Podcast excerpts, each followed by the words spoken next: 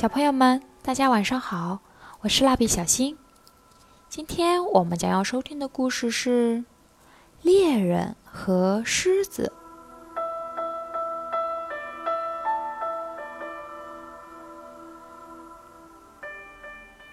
从前，一个老猎人打猎的经验非常丰富。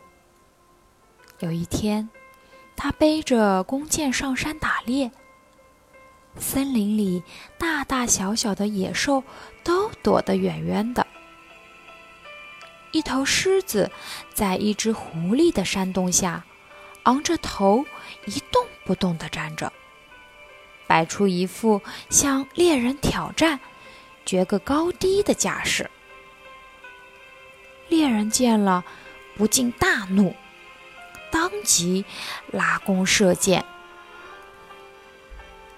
大声叫道：“好你个不知天高地厚的畜生！让你先尝尝我传令官的厉害，然后再来同我交手。”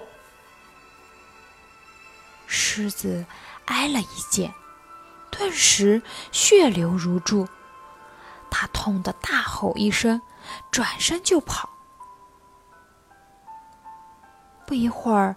狮子在森林里遇到了那只曾煽动他同猎人对抗的狐狸，他感慨不已地说：“哎，我的朋友，你一点儿也没骗我。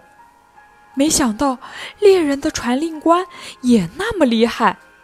要是他亲自动手的话，恐怕我连逃命的机会都找不到了。”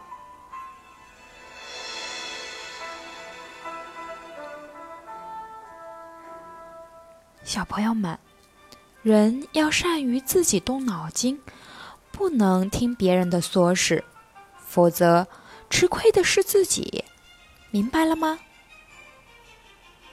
好了，我们今天的故事就讲完啦，小朋友们，我们下期再见喽。